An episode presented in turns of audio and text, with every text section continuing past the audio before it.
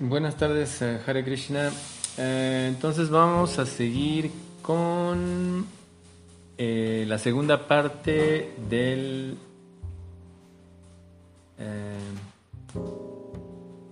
del texto 47 del capítulo 2. Estábamos hablando ayer acerca de algunos elementos muy importantes que se mencionan en este verso hablamos de, estos tres aspectos que Prabhupada mencionó. Ahora ah, voy a enfocarme en explicar, digamos, cuatro cosas que más también puede uno entender en este verso en relación a, la aplicación en nuestra vida diaria, también en la vida espiritual, pero también en nuestra vida diaria. Eso nos va a poder ayudar a, a entender o a poder desarrollar mejor nuestras actividades eh, diarias, ¿Cómo, nosotros podemos equilibrar todo esto. Entonces, hay cuatro, cuatro elementos importantes que podemos analizar. Este es un verso muy famoso realmente entre, entre personas que estudian la Bhagavad Gita. Eh, entonces hay cuatro instrucciones, digamos, con respecto a, lo que se menciona este verso.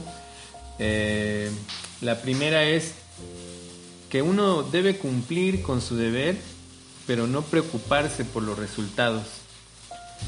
Generalmente cuando, cuando nosotros ah, no tomamos en cuenta diferentes elementos, cuando realizamos una actividad, eh, y solamente nos preocupamos por el resultado como tal, el resultado que vamos a obtener de ello, eh, cuando no lo obtenemos nos ah, causa frustración, mucha frustración.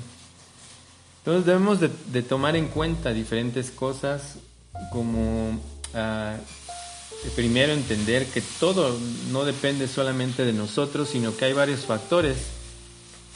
Eh, lógico el karma que nosotros estamos arrastrando, arrastrando de otras vidas, por, ponerle una palabra, el destino, la situación específica que ya tenemos. Eh, el destino me refiero al hecho de lo que ya tenemos como un deber para trabajar o para hacer, para realizar. Eh, entonces, también debemos de tomar en cuenta nuestros esfuerzos, si realmente estoy haciendo un esfuerzo, de qué manera lo estoy haciendo. Otro elemento que tiene que ver uh, los esfuerzos de los demás. También siempre debemos de tomar en cuenta que hay personas involucradas, el lugar, la situación, todo eso tiene, tiene, debemos de tomar en cuenta todos esos elementos y también la voluntad de la divinidad la, voluntad de Dios, la, voluntad de Krishna, debemos de, siempre tomar en cuenta esa parte. ¿Y eso por qué?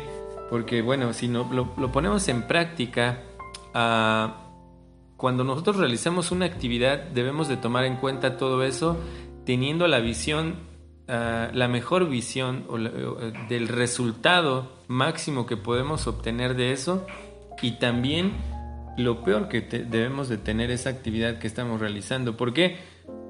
Porque cuando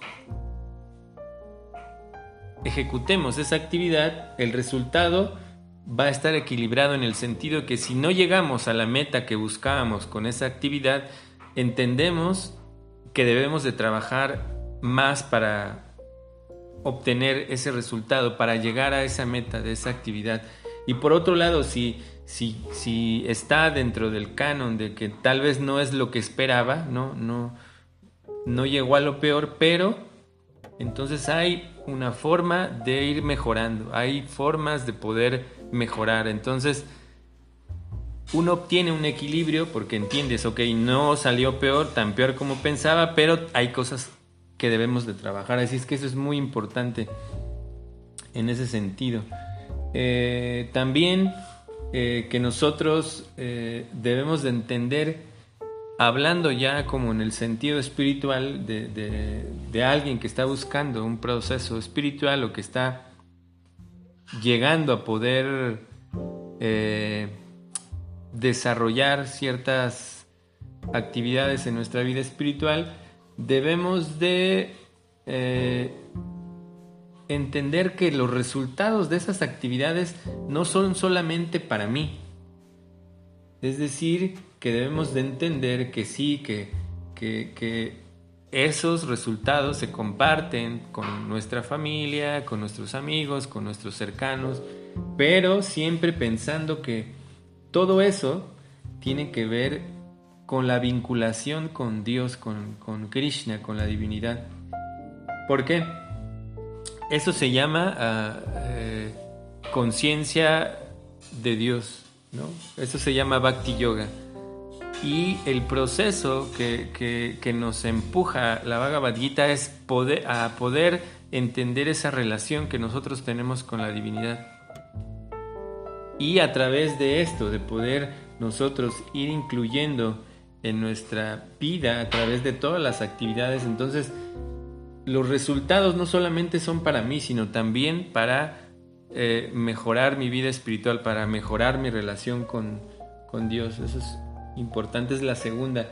Mm, entonces, la tercera es que nosotros debemos de eh, abandonar, bueno, abandonar, ¿cómo decirlo?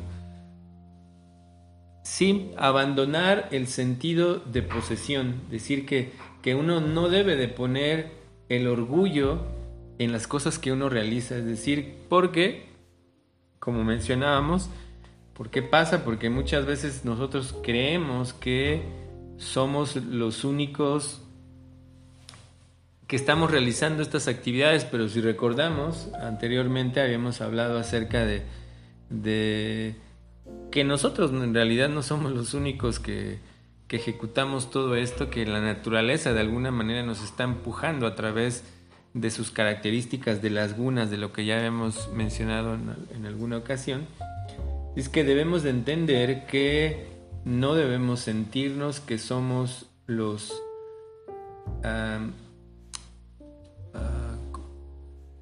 los hacedores, las personas que, que, tienen este eh, esta cualidad de hacerlo ellos por ellos mismos, por nosotros mismos, sino que siempre debemos tomar en cuenta de hacerlo Ah, de una manera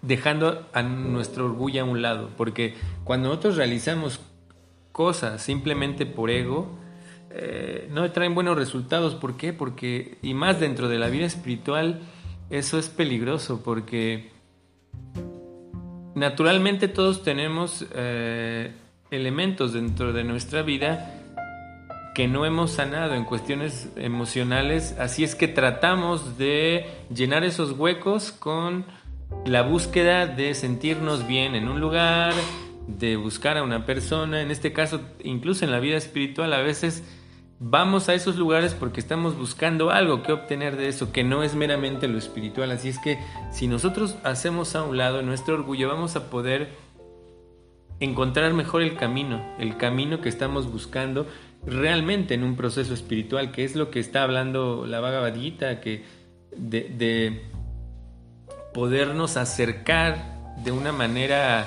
sana, ah, por eso se están tocando todos estos elementos desde el, eh, inicio del capítulo 2, si ustedes recuerdan, que Arjuna está completamente, eh, eh, ¿cómo decirlo? Completamente eh, en shock, está, este, está perturbado, está, tiene realmente muchas, muchas cosas eh, que están ocurriendo en, en, este momento de Arjun. Eh, está frustrado, está dolido, está triste, tiene muchas cosas. Y es que por eso es muy importante que como Arjun, como Krishna, si recuerdan, todas esas cosas, todos esos premios que hablamos anteriormente acerca de lo que hablan los Vedas, de los resultados que da hacer ciertas actividades, si recuerdan hablamos de Karma Kanda, que eso tiene que ver con, buscar eh, resultados meramente para la satisfacción de uno. Una, es que una persona que está buscando vida espiritual no solamente piensa en él, sino piensa en todas las circunstancias que mencionamos anteriormente. Y por otro lado, lo último, lo que ya hemos mencionado, que uno no debe eh, apegarse al hecho de no realizar actividades o a, la inacción, ¿no? Como se mencionábamos ayer en el, audio de ayer, nosotros ah, debemos de trabajar con, bajo el entendimiento de nuestra propia naturaleza, de la actividad que nosotros vamos a desarrollar en el aspecto social en ese sentido y a través de eso ir trabajando para podernos conectar con Dios. Es decir, sin, eh, como mencionábamos, esto, esto, esto, este proceso, este mecanismo de crecimiento de los individuos se llama Sanatan Dharma, lo mencionábamos hace dos audios o incluso me parece que también en el anterior, ¿qué es lo que se espera de, en ese sentido, de un crecimiento del individuo, como hoy la mayoría de nosotros va por la vida sin tener un propósito ya establecido, ¿no? Que también por otro lado, ahí, eh, si recuerdan, eh, Prabhupada mencionaba algo súper, súper interesante en el, en el texto de ayer, hablando de los deberes. Ah, un segundo, lo, decía que hay deberes emergentes. No, quiero. Un segundo, voy a buscar el texto. Sí, aquí está el significado. Prabhupada cuando está refiriéndose a, que nosotros debemos desempeñar nuestros deberes prescritos, él agrupa esta parte en, tres divisiones. Dice que el trabajo rutinario, ya el trabajo que nosotros hemos adquirido por naturaleza, por, nuestra propensión a desarrollar un tipo de oficio o profesión, los trabajos de emergencia también debemos de aprender y a tener las capacidades de poder desarrollar esas actividades emergentes ¿no? y las actividades deseadas. Eso es muy importante porque eh, ya se los había mencionado en algún momento cuando estaba realizando algunas charlas en universidades, les preguntábamos a las personas qué a ti te gustaría poder desempeñar o poder trabajar, ¿no? o poder estudiar. Es lo mismo que ahora está haciendo y la mayoría contestaba que no, realmente muy pocas personas. Entonces también nosotros debemos de, de tomar en cuenta esa parte, estos tres elementos. El trabajo rutinario, lo que nosotros ya tenemos, aprender a desarrollar habilidades para poder desempeñar trabajos emergentes y también tener la capacidad de poder realizar actividades que son deseadas por nosotros. Porque realmente todo eso es un complemento de una persona que ha madurado dentro de, su proceso de crecimiento. Y también se puede entender que esa persona ha entendido cuál es la manera adecuada de poder desarrollarse incluso en la vida espiritual, porque también en la vida espiritual surgen todos estos elementos de que a veces uno tiene que desarrollar, y eso es, muy importante, entender que a veces en nuestro crecimiento como individuos vienen estas oportunidades que son emergentes, pero que también uno debe de saber aprovecharlas, porque es como un como eh, como un elemento que nos va a poder ayudar a entender que surgen estas cosas sin que las deseemos, ¿no? Y cuando no estamos preparados nos hacen sufrir. Es decir, que nos, no, nos, nos ayudan a poder tomar buenas decisiones. Pero para las personas que ya están entendiendo que estas cosas emergentes van a surgir, las toman como oportunidades. Así es que debemos de tener presente, siempre presente, que eso va a ocurrir siempre que realicemos una actividad. Entonces, eh, estas son las cuatro cosas que quería mencionar ayer, que eh, si no se iba a ser un audio extremadamente largo. Entonces, bueno, Muchísimas gracias a todos. Les dejo ahí, eh, ya saben, está ahora el canal de YouTube, eh, también el de Telegram. Les dejo el link para que si quieren que ampliemos alguna de estos elementos de los que estuvimos hablando, pueden mandar un mensaje. También ahí les dejo el link eh, para preguntas o cualquier comentario. Y muchas gracias a todos. Hare Krishna.